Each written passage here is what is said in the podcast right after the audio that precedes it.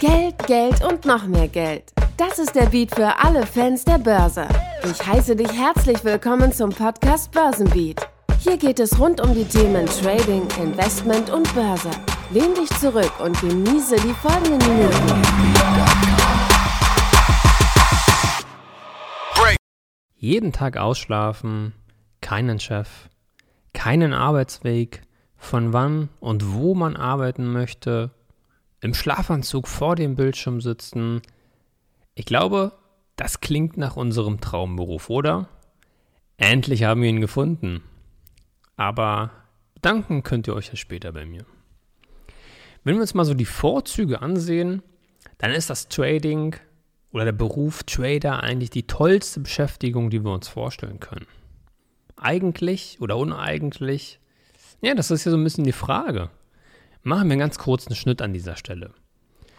Bevor wir unseren Arbeitsvertrag kündigen und den ersten Sportwagen bestellen, sollten wir doch mal auf eine kleine wichtige Zahl schauen. Schauen wir mal auf die Zahl, die die Broker seit wenigen Jahren oder Monaten veröffentlichen müssen. Nämlich ist das die prozentuale Zahl der Trader, die innerhalb der letzten zwölf Monate Geld verloren haben. Und die Zahl schwankt je nach Broker. Ich habe jetzt hier einfach mal zwei Beispielbroker, meine zwei Lieblingsbroker herausgesucht und da haben wir einmal die Zahl von 67% bei GBE Brokers und von 78% bei FX Flat. Völlig wertungsfrei die zwei Broker herausgesucht. Die Zahl sagt meiner Meinung nach auch absolut nichts über die Qualität des Brokers aus, sondern wir haben hier einfach mal zwei Zahlen, die eigentlich gar nicht mal so wirklich zum Titel passen so circa 70, 80 Prozent der Trader verlieren ihr Geld.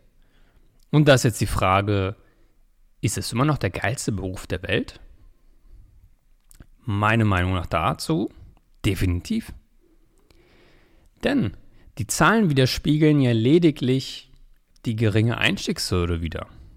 Wir können sofort, also nicht jetzt, sondern erst nach dem Podcast, aber wir können theoretisch sofort Trader werden, wenn wir das möchten. Jetzt, in 10 Minuten, morgen, übermorgen. Egal, wo wir gerade sind, egal, was wir gerade zur Verfügung haben, wir können jederzeit sagen, hey, ich bin jetzt Trader und ich mache das große Geld an der Börse. Und genau an dieser Stelle kommt eigentlich relativ schnell die Fraktion um die Ecke mit dem Motto, Trading ist Scam, also Betrug. Oder aber auch die Investmentfraktion kommt aus ihren Löchern heraus, also die Akteure an der Börse, die der Meinung sind, dass man lediglich durch das Halten, also das Buy and Hold von Aktien Geld verdienen kann. Das sind so die zwei Fraktionen, die sich gerne gegen das Trading stellen. Damit meine ich jetzt gar nicht, dass diese zwei, oder besser gesagt die Investmentschiene völlig ähm, sinnlos ist, überhaupt nicht, sondern meine persönliche Meinung dazu ist eigentlich, dass wir diese zwei Varianten, um Geld zu verdienen an der Börse, perfekt kombinieren können. Und mit dieser Kombination haben wir einfach ein gigantisches Geschäft für uns aufgebaut.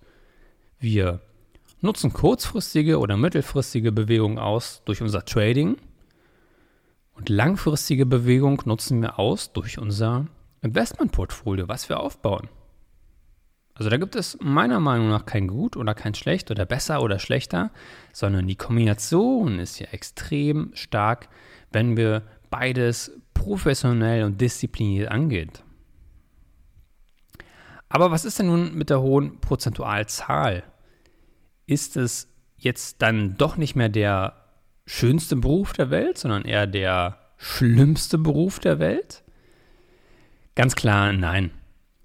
Wir können das Trading oder allgemein das Trading eigentlich als eine, ich sage mal, als eine Art der Selbstständigkeit ansehen. Denn selbstständig sein bedeutet nicht immer, dass wir selbstständig Fliesen legen, Autos an und verkaufen, unsere Dienste als Programmierer anbieten, einen Friseursalon eröffnen oder irgendein abgefahrenes Startup mit Club Mate im Kühlschrank in Berlin-Kreuzberg eröffnen. Nein, auch als Trader sind wir selbstständig. Selbst und ständig entscheiden wir, was, wie, wo wir wann machen kann ein großer Vorteil sein, aber wie die Zahlen so ein bisschen widerspiegeln, manchmal auch ein großer Nachteil. Und ich behaupte, sich auf welche Art auch immer selbstständig zu machen, hat nochmal eine viel höhere Einstiegshürde, als mit dem Trading anzufangen. Denn wenn ich jetzt auf eine, ich nenne es einfach mal klassische Art, mich selbstständig mache, ich biete jetzt meine Programmierdienste an oder ich werde jetzt Fotograf selbstständig, dann muss ich erstmal mein Gewerbe anmelden. Dann muss ich noch mich ähm, mit der ganzen Geschichte beim Finanzamt melden. Eventuell, je nachdem, was ich vorhabe, gründe ich noch eine GmbH, UG oder Aktiengesellschaft und muss damit dann nochmal zum Notar. Das Ganze muss im Handelsregister eingetragen werden. Also wir haben hier viel mehr Voraufwand, um überhaupt damit anzufangen. Und was brauche ich oder was brauchen wir zum Traden? Eigentlich nur das Trading-Konto. Und vom Aufwand her können wir das vergleichen mit dem Geschäftskonto, was wir in unserer Selbstständigkeit eh benötigen, um unsere Transaktionen zu tätigen. Also der Aufwand ist hier, um, um mit dem Trading uns selbstständig zu machen, gar nicht vorhanden, nicht wirklich vorhanden. Und jetzt kommen wir auch mal hier zu den Zahlen. Kommen wir mal zu den Zahlen generell in der Selbstständigkeit, ohne jetzt den Blick oder den Fokus auf das Traden zu haben. Hier sagen Experten, dass wir circa oder dass circa 80 Prozent der Selbstständigen bereits in den ersten drei Jahren schon scheitern.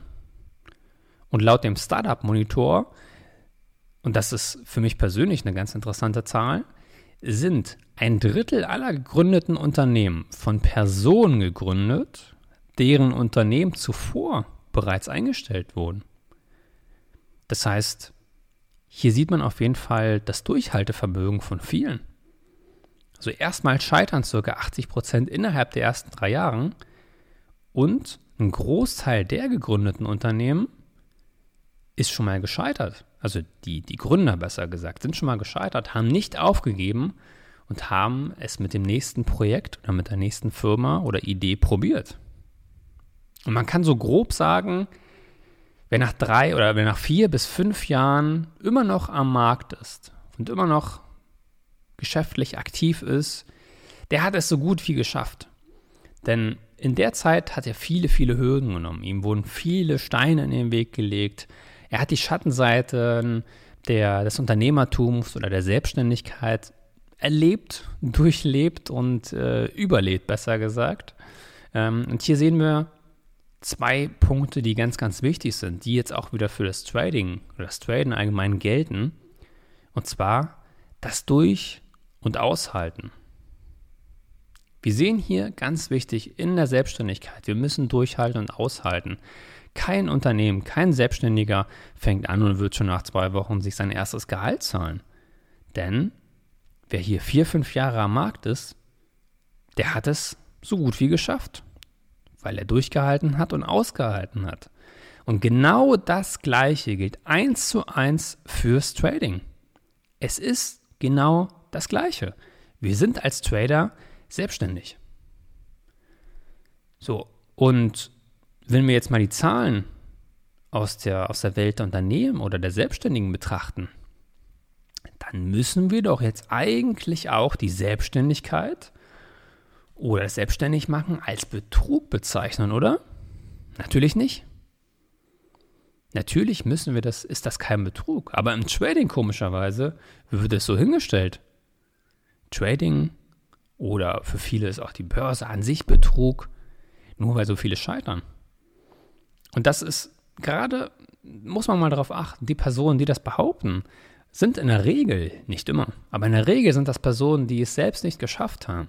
Die sagen also, ich habe es probiert, es hat nicht funktioniert und weil ich es nicht geschafft habe, kann es keiner schaffen.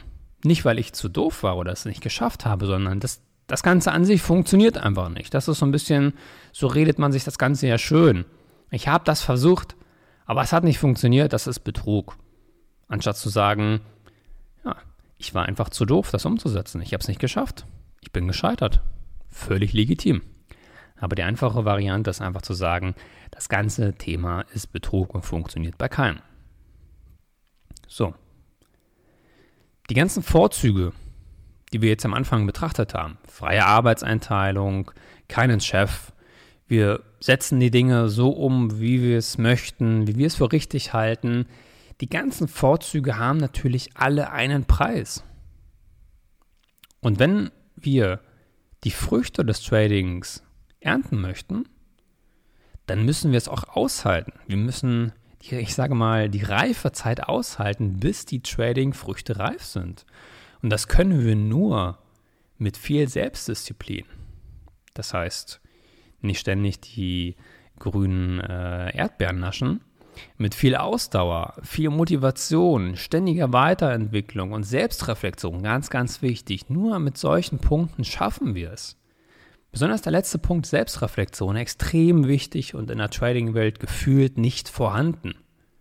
Da ist es immer, ein Trade lief in den Verlust, der Markt war schuld. Ich war long, der Markt ist gefallen. Wer ist schuld? Der Markt. Natürlich nicht, wir sind schuld. Eventuell haben wir Vorzeichen nicht gesehen, haben Signale vom Markt nicht verstanden oder gesehen. Das ist ein ganz, ganz großes Problem, die Selbstreflexion, auch im Unternehmertum.